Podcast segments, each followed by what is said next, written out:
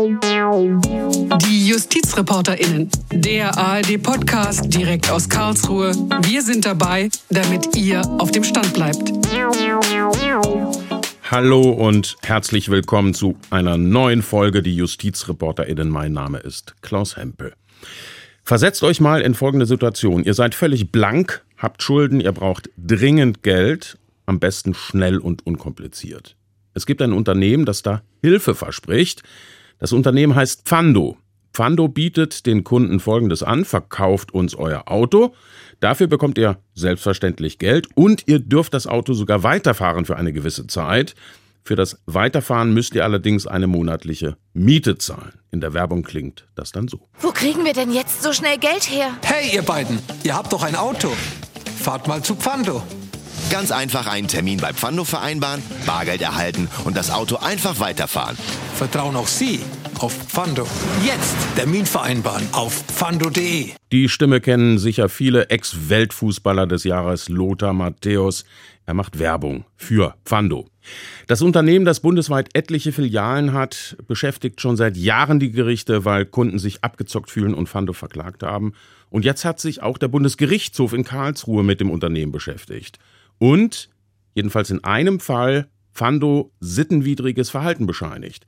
Ich habe mit meinem Kollegen Philipp Rayon die Urteilsverkündung vor Ort beim BGH mitverfolgt. Hallo Philipp. Hallo Klaus. Philipp, du beschäftigst dich schon seit vielen Jahren, seit mehr als vier Jahren intensiv mit diesem Unternehmen. Du hast immer wieder über die Geschäftspraktiken berichtet.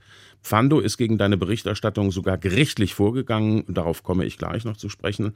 Aber zunächst mal die Frage, wie sieht denn das Geschäftsmodell von Pfando im Einzelnen aus? Um welche Verträge geht es da? Also du hast es ja gerade schon angedeutet. Ähm, Fando bietet dir an, dass du Bargeld für dein Auto bekommen kannst. Du gehst dann in die Filiale und dort schließt du erst einen Kaufvertrag ab. Dafür kriegst du das Geld. Du verkaufst im Gegenzug dein Auto. Und damit du aber mit dem Wagen weiterfahren kannst, mietest du es gleichzeitig oder direkt im Anschluss zurück mit einem zweiten Vertrag und zahlst dafür dann monatliche Miete. Fando verspricht dir dann also, dass du mobil bleiben kannst und trotzdem weiterfahren kannst und grenzt sich da so ein bisschen ab vom Pfandleihhaus, vom klassischen, wo man den Pfandgegenstand, also in diesem Fall das Auto, ja eigentlich hinterlegen müsste als Sicherheit und vielleicht auch ein Stück weit zum Schutz für dich als Verbraucher, damit das Auto nicht in der Zwischenzeit kaputt geht zum Beispiel. Und die Miete hat eine bestimmte Laufzeit, wenn ich es richtig sehe. Ja, das ähm, hat sich in den letzten Jahren immer mal wieder verändert. Ähm, in der Regel so sechs Monate. Ähm, zumindest war das bei den Altverträgen, die jetzt auch am Bundesgerichtshof eine Rolle gespielt haben, der Fall. Sechs Monate und danach hatte man, zumindest haben das einige Kunden berichtet, die Möglichkeit, den Vertrag auch zu verlängern. Teilweise ist er dann nochmal neu bewertet worden, das Fahrzeug. Teilweise wurde er aber auch so einfach verlängert. Und nach der Mietlaufzeit sozusagen wurde dann bei diesen alten Verträgen eine Versteigerung angesetzt. So stand es zumindest in den Verträgen. Da heißt es immer, es würde entsprechend verwertet, das Fahrzeug, oder eben versteigert. Der Punkt ist, warum Verbraucher, oder zumindest die Verbraucher, die wir kennen, zu Fando gegangen sind, ist, dass sie davon ausgehen, dass sie das Auto am Ende auf jeden Fall zurückbekommen. Sonst würden sie das Auto ja, also sie würden das Auto sonst einfach an einen Autohändler vielleicht zum Beispiel verkaufen. Und die Verträge haben aber immer gesagt, ein Rückkaufsrecht für das Vertragsende, das würden die Verträge so nicht vorsehen. Das sei sogar explizit ausgeschlossen. Das ist lange ein sehr strittiger Punkt gewesen. Vielleicht kommen wir da gleich noch zu. Die Verträge haben aber immer gesagt, eigentlich gibt es kein Rückkaufsrecht. Wenn ich als Kunde mein Auto verkaufe oder verkauft habe, mit welchem Kaufpreis kann oder konnte ich da rechnen? Muss man sich das vorstellen? Also letztlich ist das natürlich eine Frage des Einzelfalls. Wir kennen aber ähm, fast ausschließlich Fälle von Verbraucherinnen und Verbrauchern, wo Pfando maximal die Hälfte des Fahrzeugwertes ähm, geboten hat als Kaufpreis. Also nehmen wir mal zum Beispiel das Beispiel, ich habe ein Fahrzeug von 10.000 Euro wert und gehe dann zu Pfando, dann hat der Pfando dem Kunden in den Fällen, die uns bekannt sind, maximal 5000 Euro an Kaufpreis geboten. Die Kunden haben sich darauf eingelassen. Sie haben teilweise sogar noch niedrigere Kaufpreise ja, zugestimmt, weil sie dadurch die Miete drücken können. Also die Miete ist der Höhe nach gekoppelt an den Kaufpreis, zumindest bislang. Und zwar waren das in den Altfällen meistens knapp unter 10 Prozent des Kaufpreises Miete. Also in unserem Beispiel, Pfando hat mir 5000 Euro für mein Fahrzeug gegeben. Dann hätte ich knapp unter 500 Euro im Monat an Miete an Pfando zurückzahlen zurückzahlen müssen. Das ist aber nicht wie zum Beispiel bei einem Kredit oder einer Ratenzahlung, wo ich das nach und nach abstotter, gleichzeitig das Geld, was ich zurückzahle, sondern es ist ausschließlich eine Miete. Ich habe also bei Vertragsende deswegen nicht mein Eigentum am Fahrzeug zurückerworben oder dergleichen. Also wenn ich das mal hochrechne, nach sechs Monaten bei 500 Miete, dann habe ich 3000 Euro da bezahlt an Miete und habe auf der anderen Seite 5000 Euro bekommen fürs Auto. Ne? Genau, knapp 60 Prozent, ähm, etwas drunter, wären dann schon wieder an Fando zurückgeflossen bei einem Kaufpreis, also bei den 5000 Euro, die ja schon viel weniger sind als das, was mein Auto eigentlich wert war. Betrachten wir das mal wirtschaftlich. Also würdest du sagen, dass das insgesamt ein gutes Geschäft ist für die Kunden? Man muss ja auch bedenken, die kommen wirklich sehr schnell an Geld, ohne Bonitätsprüfung. Das Geld ist ziemlich schnell da. Genau, das sind ganz klare Vorteile des Pfando-Geschäftes. Das stellt Pfando auch immer heraus, wenn ich als Verbraucher wirklich blank bin, bei, Freunden, Bekannten, Verwandten kein Geld mehr bekomme, die Bank mir nichts mehr gibt, bleibt mir nur die Möglichkeit Pfandleihhaus oder eben so ein Angebot wie das von Pfando. Dann kriege ich erstmal das, was ich will, sofort Bargeld und kann trotzdem weiterfahren mit meinem Auto. Aber es ist wirklich sehr, sehr teuer. Ich äh, verkaufe mein Auto für in den uns bekannten Fällen gerade mal die Hälfte des Wertes. Ich zahle monatlich 10 Prozent davon zurück. Das ist ein Jahreszins von 120 Prozent hochgerechnet, also wirklich extrem teuer. Und ich habe zumindest nach den Verträgen noch nicht mal ein Recht darauf, am Ende das Fahrzeug zurückzubekommen. Bevor wir gleich zum Urteil des Bundesgerichtshofs kommen, es gab ja in den vergangenen Jahren etliche Klagen von unzufriedenen Kunden. Es gab einige oder etliche Urteile von Oberlandesgerichten. Mhm. Vier Fälle davon landeten dann beim BGH, aber es gab natürlich sehr viel mehr Entscheidungen von Oberlandesgerichten. Wie sind die denn überwiegend ausgegangen? Die sind alle, zumindest soweit wir es wissen, gegen Pfando ausgegangen. Alle Hauptsacheentscheidungen und auch die, die Beschlüsse, wo es mal anders war, da auch. Es gab noch einige Oberlandesgerichte, die eine Tendenz in der Verhandlung haben durchblicken lassen, die dann aber nichts geurteilt haben, weil vorher die Berufungen zurückgezogen wurden. Und die haben alle gesagt, dass das Geschäftsmodell von Pfando oder die Verträge, die da zu bewerten waren, rechtswidrig waren, weil sie gegen die Gewerbeordnung verstoßen würden. Und zwar ist die entscheidende Norm Paragraph 34 Absatz 4 Gewerbeordnung. Das ist ein gesetzliches Verbot, was den sogenannten Rückkaufhandel verbietet. Das sieht so aus, wenn ich bewegliche Sachen als Gewerbe ankaufe und gleichzeitig dem Kunden ein Rückkaufsrecht einräume, dann ist das verboten. Der Hintergrund ist einerseits, es ist so eine Art Kreditgeschäft, wie das sonst eigentlich nur Banken geben dürfen und gleichzeitig umgehe ich die sehr strikten und ähm, ein Stück weit auch verbraucherschützenden Vorschriften fürs Pfandleihgewerbe. Und weil historisch Ende des 19. Jahrhunderts, als diese Pfandleihervorgaben eingeführt wurden, diese Rückkaufhändler plötzlich wie sonst was aus dem Boden wuchsen und horrende Zinsen quasi verlangen konnten, hat der Gesetzgeber zunächst diesen Rückkaufhandel dem Pfandleihgewerbe gleichgestellt und dann 1958, ähm, also schon in der, Bundes in der Bundesrepublik, den Rückkaufhandel komplett verboten, um die Verbraucher zu schützen. Jetzt kann man sich fragen, gerade beim Geschäftsmodell von Pfando, das ist doch eigentlich alles super für die Verbraucher, wenn es jetzt nicht so teuer wäre. Sie können mobil bleiben, sie kriegen Geld dabei. Aber man muss sich vorstellen, einerseits verliert der Kunde, der Verbraucher nicht den Besitz an der Sache. Er kann also mit dem Wagen weiterfahren. Ich habe also keine Warnfunktion, wie ich es beim Pfandleiher habe, wenn ich meinen Besitz, mein Auto erstmal abgeben muss. Das ist das eine. Und das zweite ist, was ist denn eigentlich, wenn ich mit meinem Fahrzeug einen Unfall baue in der Zwischenzeit und das auch selbst verschulde? Also ich habe zum Beispiel keine Schadensersatzforderung gegen den Unfallgegner dann. Dann bin ich mit dem Auto, was Pfando gehört, also Pfando ist Eigentümer und kann das gegen mich geltend machen, habe ich dann deren Eigentum kaputt gemacht. Heißt, ich bin auch wieder Pfando schadensersatzpflichtig und das als Verbraucher, der ja ohnehin schon komplett blank ist. Die Schuldenfalle wird also immer größer. Mhm. Der dritte Aspekt nur ganz kurz noch, mhm. warum es ursprünglich mal verboten wurde, weil der Rückkaufpreis, wenn so ein Rückkaufhandel besteht, exorbitant hoch war damals. Also die ähm, Rückkaufhändler haben zwar ein Rückkaufsrecht eingeräumt bei Vertragsschluss, aber nicht gesagt, dass am Ende der, die Sache, das Auto für den Preis X auf jeden Fall zurückzukaufen ist, sondern haben dann am Ende gesagt, ja, du hast das Rückkaufsrecht, aber wir verlangen jetzt das Vierfache quasi als Preis, als Beispiel. Äh, beim Bundesgerichtshof ging es ja um vier Fälle, die von den Oberlandesgerichten entschieden wurden. Drei Fälle vom OLG Frankfurt, ein Fall vom OLG Hamm. Und das OLG Frankfurt hatte in drei Fällen entschieden, dass Fando mit seinem früheren Geschäftsmodell eben gegen die Gewerbeordnung verstoßen hat, mit der Begründung, äh, so eine Versteigerung des Autos, das sei wie ein Rückkaufhandel zu werten und das sei eben nach 34 Absatz 4 Gewerbeordnung nicht erlaubt. Und äh, zur Frage, ob die Verträge, die Fando mit den Kunden abgeschlossen hat, ob sie sittenwidrig sind oder nicht, damit hat sich dann das OLG Frankfurt gar nicht mehr beschäftigt. Das hat aber das Oberlandesgericht Hamm getan. Das OLG Hamm hatte nämlich in einem Fall, der beim BGH lag, die Sittenwidrigkeit bejaht. Und ähm, darauf würde ich jetzt mal ganz gerne zu sprechen kommen.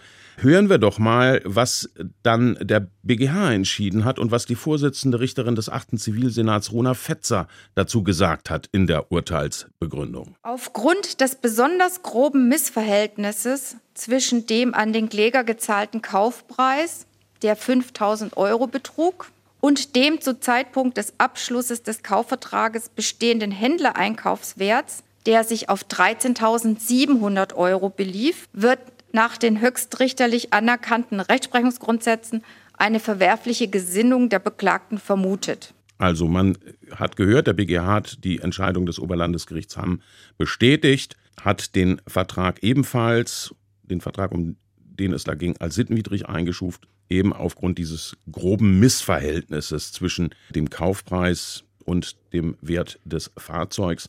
Äh, der BGH hat auch einen weiteren Aspekt bestätigt, nämlich die Miete für das Auto. Das hat hier auch reingespielt in die Sittenwidrigkeit. Äh, Philipp, wie hoch lag die nach sechs Monaten? Ja, das sind diese Fälle oder war so ein Fall wie den, den ich da vorhin beschrieben mhm. habe. Die Miete im Monat knapp unter 10 Prozent, sodass es dann nach sechs Monaten 59 Prozent des Kaufpreises waren, die der Kunde schon wieder zurückbezahlt hatte. Mhm.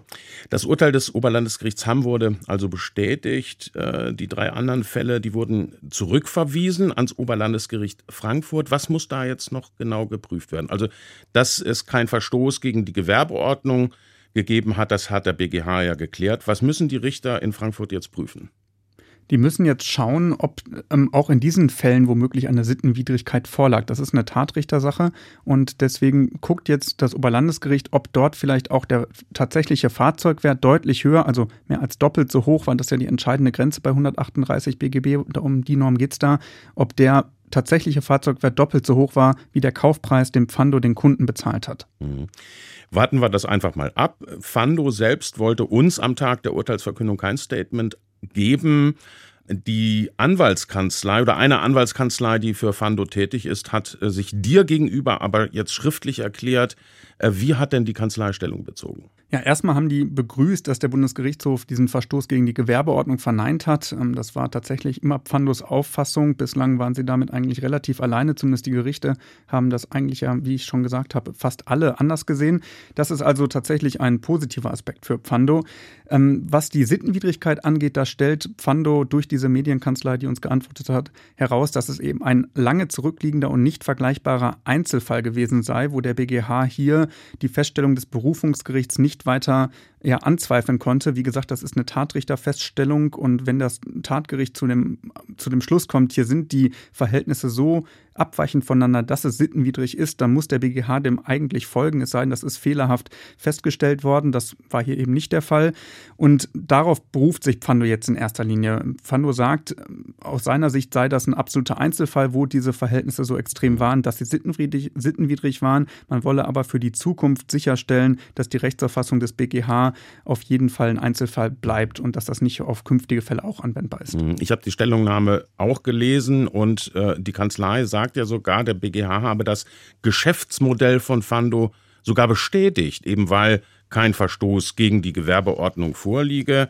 Die Interpretation eines Urteils ist ja eine Wertungsfrage. Wir waren ja beide bei der Verkündung mit dabei. Wenn ich das persönlich bewerte und meine Meinung dazu abgebe, dann muss ich sagen, also dass der BGH das Geschäftsmodell von Fando gebilligt haben soll, wie die Kanzlei behauptet, das habe ich so überhaupt nicht vernommen. Wie hast du das wahrgenommen? Nein, ich auch nicht. Also das Gericht hat auch bei den drei Fällen, die es zurückverwiesen hat an das Oberlandesgericht äh, Frankfurt, schon nochmal deutlich gesagt, worauf es da ankommt. Auch der Vorwurf der arglistigen Täuschung könnte da eine Rolle spielen, hat die Vorsitzende Richterin gestern gesagt. Also auch da gibt es nochmal konkrete Anlässe.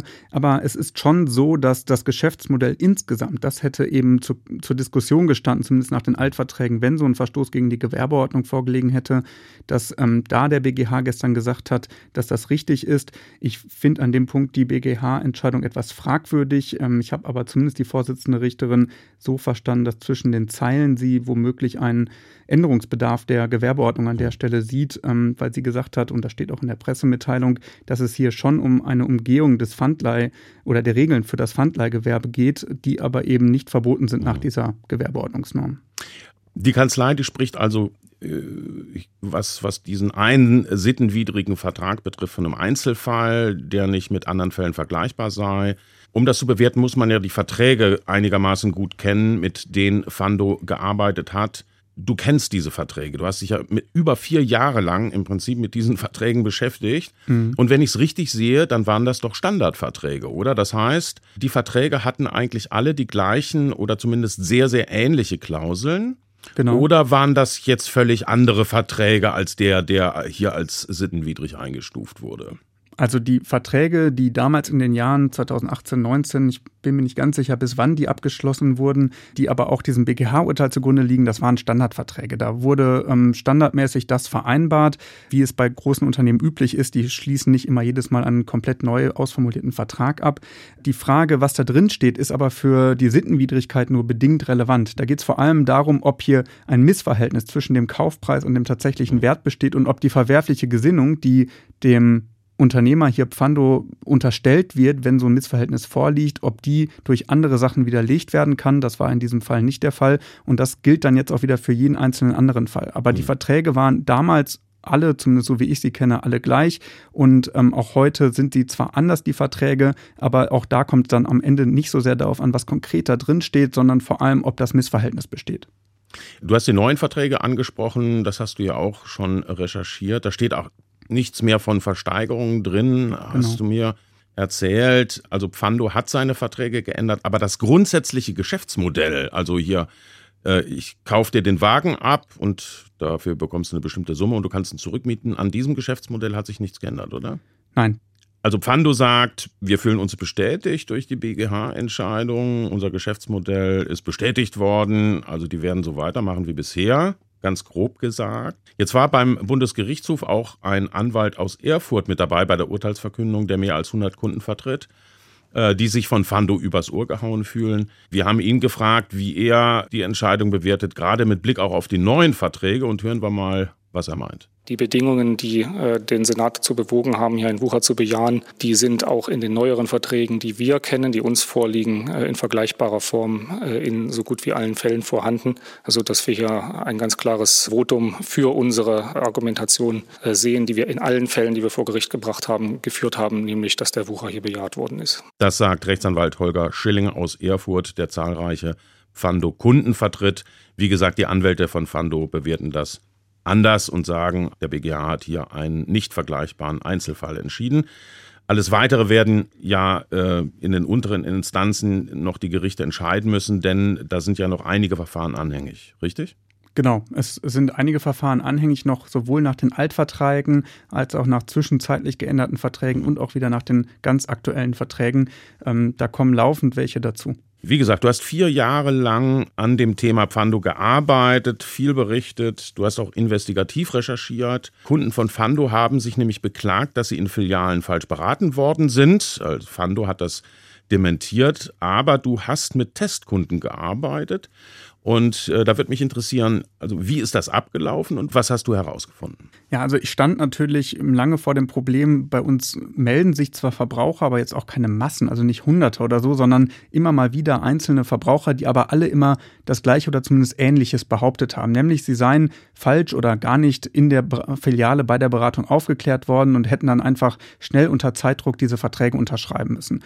Und wenn du als Verbraucher ähm, einen Vertrag unterschreibst und da steht eigentlich alles drin und dann wird dir, sagst du aber hinterher, ja, wieso? Aber in dem Vertrag ähm, steht was ganz anderes, als mir gesagt wurde, hast du als Verbraucher erstmal eine echte Beweisschwierigkeit. Und das sind alles Verbraucher, die auch wirklich verzweifelt waren, weil sie in Geldnot waren, die auch ja, einen Grund hätten, mir was Falsches zu erzählen. Und dann hatten wir das Problem, weil Pfando das auch immer bestritten hat, wie können wir das jetzt belegen ein Stück weit? Also wie können wir herausfinden, ob Pfando die Wahrheit sagt oder eher die Verbraucher, zumindest in diesen Fällen, die wir halt überprüfen konnten. Dann haben wir uns entschieden, ähm, Testkunden da reinzuschicken. Ähm, zuerst einmal so, da ist ein Bekannter von mir in die Dortmunder Pfando-Filiale gegangen, hat sich beraten lassen. Wir wussten natürlich, wie die Verträge aussehen. Er hat das erklärt bekommen, aber das Geschäftsmodell war an den entscheidenden Punkten falsch. Wir haben nie ein Fahrzeug an Pfando verkauft. Ähm, wir haben immer nur so getan, als wollten wir und haben uns erstmal beraten lassen. Dann haben wir ähm, verdeckt unter der Telefonnummer von Pfando in der Telefonzentrale angerufen und uns da auch nochmal beraten lassen. Da waren die Beratungen ähm, besser als in der Filiale. Fando hat da genauer beraten, aber auch da immer erst auf Nachfrage die entscheidenden Punkte uns dargelegt. Es ging vor allem dabei immer um diese Frage Rückkaufsrecht ja oder nein. Was passiert eigentlich bei Vertragsende? Mhm. Und was hat da Fando gesagt konkret? Also was hat Fando da den Kunden erzählt? Also Fando In der Filiale? Hat, in den uns bekannten Fällen in der Filiale immer gesagt, dass man das Auto quasi jederzeit zurückbekommen könnte. Mal ist die Rede von Auslösen gewesen, mal von Zurückkaufen, mal wurde dazu einfach gar nichts gesagt und man hat damit gespielt, dass der Verbraucher davon ausging, dass er das Auto auf jeden Fall am Ende zurückkaufen kann oder zurückbekommen wird. Ähm, also, und das hat sich dann bestätigt auch mit den weiteren Testkunden, die wir reingeschickt haben. Das ähm, war dann vor allem im Rahmen einer Recherche für das ARD-Magazin Plus Minus. Da haben wir dann den Testkunden mit versteckter Kamera ausgestattet, äh, natürlich ohne Ton, weil das wäre verboten, wenn wir den Ton heimlich aufzeichnen, also stumm, aber der Verbraucher ist reingegangen, hat sich beraten lassen, also der Testkunde. Wir lagen da mit Kamerateam und mit einem Kollegen, mit dem wir das gemacht haben, vor der Tür im Auto und ähm, haben von außen gefilmt und aufgepasst. Das war noch völlig skurril. Der ging da rein, man kann von außen in die Pfando-Filialen nicht reingucken, weil die alle Milchglas haben. Und dann verschwand der Verbraucher da, unser Testkunde, und wir wussten gar nicht, was da passiert. Und dann nach einer halben Stunde kam er raus und, ähm, und, und ging dann von dann. Dann haben wir ihn direkt von draußen interviewt, um quasi die frischen Eindrücke ähm, zu bekommen. Der war dann in der Filiale sogar eingeschlossen worden. Das ähm, scheint Fando so standardmäßig zu machen. Zumindest haben wir das mehrfach gehört. Und ähm, meine Vermutung ist, ist aber nur eine reine Vermutung, dass Fando das macht, damit das Beratungsgespräch nicht von irgendwelchen anderen Kunden gestört wird. Ähm, das ist zumindest der einzig logische Grund, der mir einfällt dafür. Und ähm, dann sind, haben wir den interviewt draußen vor der Filiale und dann kam der, kam der Berater da raus und zückte sofort sein, sein Telefon, um wahrscheinlich jemanden anzurufen. Und ähm, wir sind dann auseinandergestoben und sind dann von dann gezogen, haben uns das alles natürlich ähm, im Nachhinein auch ähm, nochmal schriftlich geben lassen von dem Testkunden, dass das auch wirklich so war. Wir haben ohnehin in den letzten Jahren, das hat sich bewährt bei Pfando, weil wir dann relativ bald auch ähm, Post von der Medienkanzlei von Pfando bekommen haben. Wir haben alles mit eidesstattlicher Versicherung uns immer garantieren lassen. Also ähm, ist bei Investigativsachen mittlerweile Standard Standardvorgehen, was ich mhm. zwar mache, aber war es vorher auch nicht. Also immer wenn wir irgendwas Problematisches von Verbrauchern bekommen haben, bevor wir damit irgendwie gearbeitet haben, erstmal eine eidesstattliche Versicherung, um auch uns und mhm. unsere Standards abzusichern. Und dann hast du ja sehr kritisch auch berichtet. Wie ist Fando denn mit deiner kritischen Berichterstattung umgegangen? Ja, Pfando hat ähm, das nicht wirklich auf sich beruhen lassen, sondern hat uns abgemahnt, auch mich persönlich. Das ähm, konnte ähm, Pfando aber nicht oder hat dir nichts gebracht, weil ich natürlich meine Dienste hier damals in den Namen des WDRs gestellt hat, sodass ähm, das Ganze an den WDR zu richten war. Das Justizariat des WDRs hat sich dann damit befasst. Und vielleicht auch, um das ganz klar zu sagen, weil wir hier einen, einen Rechtspodcast haben, einen Justizpodcast, es ist natürlich absolut das gute Recht von einem jeden, der Gegenstand einer Berichterstattung ist, sich dagegen zu wehren und auch gerichtlich und mit Anwälten Produkten. Aber die Vehemenz und ähm, die Drastik, mit der Pfando das betrieben hat, habe ich so zumindest noch in keinem anderen Fall erlebt und auch noch viel erfahrene Kolleginnen und Kollegen, die teilweise beteiligt waren, auch noch nicht. Das ging dann teilweise auch im Rahmen von einstweiligen Verfügungen vor die Gerichte. Ähm, Pfando hat das fast alles verloren. Wir haben ähm, an einer Stelle haben wir mal einen zitatrechtlichen, urheberrechtlichen Fehler gemacht. Das haben wir anerkannt. Das war auch tatsächlich falsch von uns, wie wir das gemacht haben. Ansonsten hat Pfando da ähm, lange nicht klein beigegeben. Wie gesagt, das ist erstmal das gute Recht von einem mhm. Unternehmen, aber es zeigt auch ein bisschen, wie Pfando da drangegangen ist. Ich weiß von anderen Kolleginnen und Kollegen, von anderen Fernsehsendern teilweise, die haben da nicht so vorsichtig recherchiert offenbar haben dann berichtet und mussten dann nach wenigen Tagen ihre gesamte Berichterstattung depublizieren. Da hat Fando also mhm. ähnlich versucht, sich gegen zu wehren und hatte Erfolg. Kommen wir noch zu den Versteigerungen zu sprechen. Das ist auch ein ganz interessanter Aspekt. Diese mhm. Altverträge, die sahen ja Versteigerungen vor. Das heißt also, der Wagen sollte am Ende versteigert werden und die Kunden sollten sogar einen Mehrerlös bekommen, wenn jemand anderes, also Drittes, den Wagen ersteigert äh, für eine ordentliche Summe. Das klingt doch eigentlich ganz gut. Ja, klingt auch gut. Ähm, wir haben uns diese Verträge damals angeguckt. Wir waren aber etwas stutzig, weil sich viele Verbraucher an uns gewandt haben und gesagt haben, ja, mein Wagen wurde am Ende von Pfando abgeholt und ähm, dann versteigert eben und ich habe aber nie einen Mehrerlös bekommen. Ähm, wir haben dann uns erstmal nochmal genau angeguckt, wie das war und die Fälle, die uns bekannt waren, da hatten die Kunden tatsächlich die Miete nicht rechtzeitig bezahlt oder gar nicht bezahlt, sodass aus Sicht des Vertragswerks Pfando dann, so steht es im Vertrag drin, das Recht hat, den Wagen, das Auto abzuholen von den Verbrauchern. Man muss dazu sagen, die haben ja. sich auch den Zweitschlüssel aushändigen lassen. Ne? Also ich genau. habe hab mir auch äh, die Verträge da angeguckt, die alten. Also die haben sich wirklich das Recht einräumen lassen, vertraglich mit diesem Zweitschlüssel praktisch auf dein Grundstück zu gehen genau. und praktisch äh, die Karre abzuholen, mehr oder weniger. Genau. Die fahren, ja. sind teilweise, wir haben Berichte von Kunden gehabt, dass die teilweise nachts kommen, das Auto vor der Straße wegfahren, teilweise vom Hof wegfahren auf dem eigenen Grundstück. Mhm. All diese Fälle gab es. Und dann ging es eben mit dem Wagen zur Versteigerung. Das sieht der Vertrag auch so vor.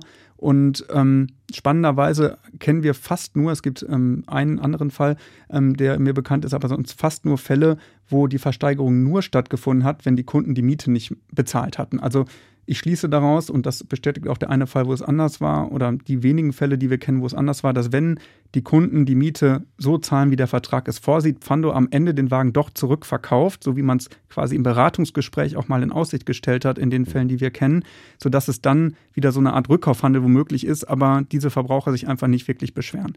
Ähm, egal, kommen wir zurück zu den Versteigerungen. Es kommt dann also zur Versteigerung. Wir haben da von mehreren Verbrauchern gehört, dass sie dann kurz vorher eine Nachricht kriegen, wann oder Nachricht kriegten, wann die Versteigerung stattfinden soll. Das war dann zunächst immer in Berlin, später sollten die auch in anderen Standorten stattfinden. Und dort war zwar die Adresse angegeben, aber nicht, die genaue, nicht der genaue Termin für die Versteigerung. Das war schon mal das Erste, was irgendwie merkwürdig war. Dann hatten viele Verbraucherinnen und Verbraucher das Problem, dass sie zum Zeitpunkt der Versteigerung mindestens einen Großteil des erhaltenen Geldes von Pfando längst schon wieder an Miete zurücküberwiesen hatten, teilweise sogar mehr als das Geld, was sie von Pfando bekommen hatten und ohnehin keine finanziellen Möglichkeiten mehr hatten, das Auto noch zurückzuersteigern. Mhm. Dann war also die Versteigerung und Pfando hat immer gesagt, sie würden das dann in einer Zeitung ankündigen. Ähm, wir haben dann irgendwann herausgefunden, dass das die Taz, die Tageszeitung, ähm, gilt ja so ein bisschen als eher linksorientiertes politisches Blatt ähm, veröffentlicht wurde auf einer kleinen, auf einer Seite mit so Regionalnachrichten. Ganz klein stand dann da Autoversteigerung Pfando. Der Wortlaut stimmt nicht genau, aber so vom Prinzip her. Eine Klientel, die die Taz liest, wo ich so vom Gefühl her sagen würde, das sind nicht diejenigen, die jetzt auf Autoversteigerung gehen. Aber wir wussten dann zumindest, wo die Versteigerungen sind und auch wann. Und dann haben wir wieder einen, einen Testkunden quasi, einen, einen per Stichprobe dahin geschickt. Ähm, der war insgesamt dreimal bei den Versteigerungen die wie gesagt nicht groß beworben wurden. Eigentlich ja genau das Gegenteilige, was man macht, wenn man eine möglichst großen, große Werbung erreichen möchte, um auch einen großen Mehrerlös zu erzielen. Diese Versteigerungen haben in Berlin in der Fandop-Filiale stattgefunden und unser Testkunde war bei allen drei Versteigerungen der einzige Gast.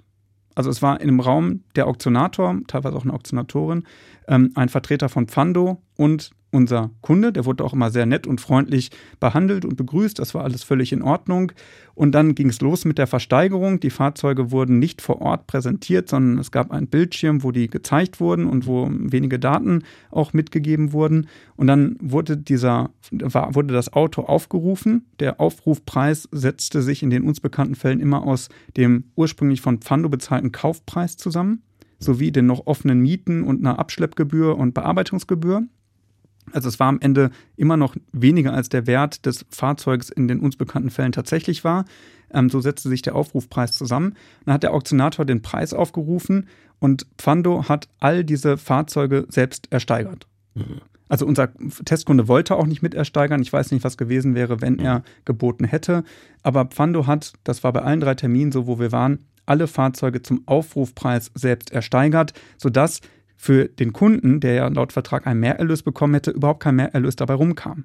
Mhm. Es, er konnte nichts bekommen, weil die Fahrzeuge tatsächlich zum Aufrufpreis ersteigert wurden. In einem Fall, das ist der, den der BGH auch als sittenwidrig eingestuft hat, hat der Verbraucher, so sagt er, dann im Nachhinein den Wagen zum tatsächlichen Wert im Internet bei einem anderen Berliner Autohändler, Gebrauchtwagenhändler gefunden. Preis um die 15.000, also den, dem tatsächlichen Wert entsprechend. Aber selbst wenn der Händler den Wert des Fahrzeugs dann wirklich auch realisieren konnte. Laut den Pfando-Verträgen hätte der Kunde diesen Mehrerlös nicht mehr mhm. bekommen, mhm. weil bei der Versteigerung, auf dem Mehrerlös kam es ja an, hatte Pfando ja den mhm. Zuschlag bekommen. So, wenn man das jetzt alles hört oder gehört hat, auch was du erzählt hast, da fragt man sich doch, was tun die Behörden da eigentlich? Was haben die Behörden denn bisher unternommen? Relativ wenig von dem wir wissen. Ähm, wir haben die Behörden natürlich schon früh angefragt und auch immer wieder. Ähm, das zuständige Ordnungsamt für Pfando wäre das Ordnungsamt im Bezirk Berlin-Charlottenburg. Die haben ähm, wir immer angefragt wegen, diesem, wegen dieses Verstoßes gegen die Gewerbeordnung. Den haben sie immer verneint aus ihrer Sicht oder waren sehr zurückhaltend. Da sind sie jetzt natürlich auch bestätigt worden durch den Bundesgerichtshof. Die BaFin hat unserer Meinung nach oder meiner Meinung nach, ähm, wenn ich juristisch drauf blicke, die Finanzaufsicht ist das. Genau, die, mhm. die Finanzaufsicht eigentlich auch eine Möglichkeit einzugreifen, weil das, was Pfando da macht, meiner Meinung nach, zumindest nach den Altverträgen, eigentlich so eine Art Kreditgeschäft wäre. Dafür ist die BaFin zuständig. Auch der BGH sagt auch in seiner Pressemitteilung, dass die Miete so eine Art ja, Vergütung für eine Art Kapitalüberlassung in Form des Kaufpreises sei. Also auch das spricht ein bisschen dafür, dass hier eigentlich die BaFin vielleicht tätig werden könnte. Aber beide haben bisher im Sachen Pfando nichts gemacht.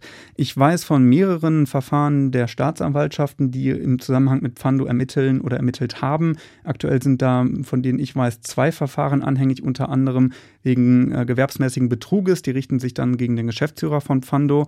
Da ähm, gibt es aber noch keine näheren Informationen. Und solche Verfahren sind natürlich auch extrem schwierig, weil in den Verträgen einfach was anderes steht. Und als Verbraucher muss ich dann oder als Zeuge erstmal, und das letztlich gilt auch für die Staatsanwaltschaft, beweisen, dass wirklich anders beraten wurde, als es in den mhm. Verträgen steht. Also es ist wirklich sehr, sehr komplex und derweil kann Fando und macht das auch sein Geschäftsmodell weiter anbieten natürlich muss man dazu sagen, wir kennen immer nur die Einzelfälle von denen, die sich an uns wenden. Kann sein, dass das ein ganz, ganz kleiner Ausschnitt ist von dem, wo sonst alles glatt läuft. Aber wir haben eigentlich keine Kenntnis von Fällen, wo es glatt läuft und so läuft, wie es laufen hm. sollte.